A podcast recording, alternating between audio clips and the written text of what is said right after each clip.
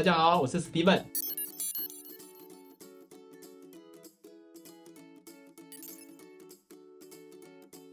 这边是 Steven 数位社群行销解惑室，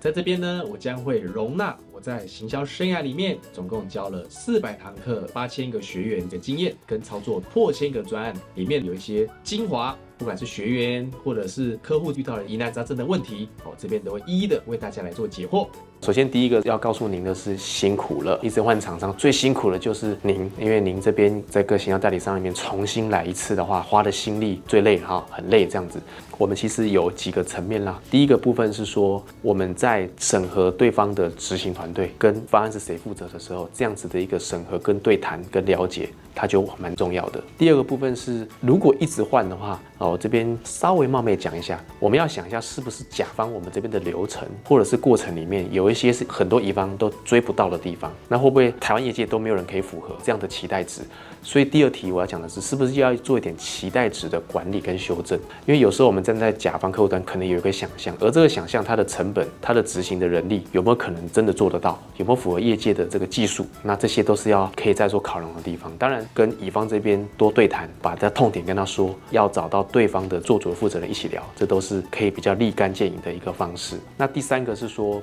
啊，选商的时候建议就是要到他们公司看一看，他们工作的形态跟专业跟 solution 是什么。在深度聊，其实这个探访也蛮关键跟重要的。谢谢。如果有任何想要询问的地方，欢迎在下面留言处来留下你的问题哦。这样的内容都非常宝贵哦，欢迎大家来按赞、订阅、开启小铃铛。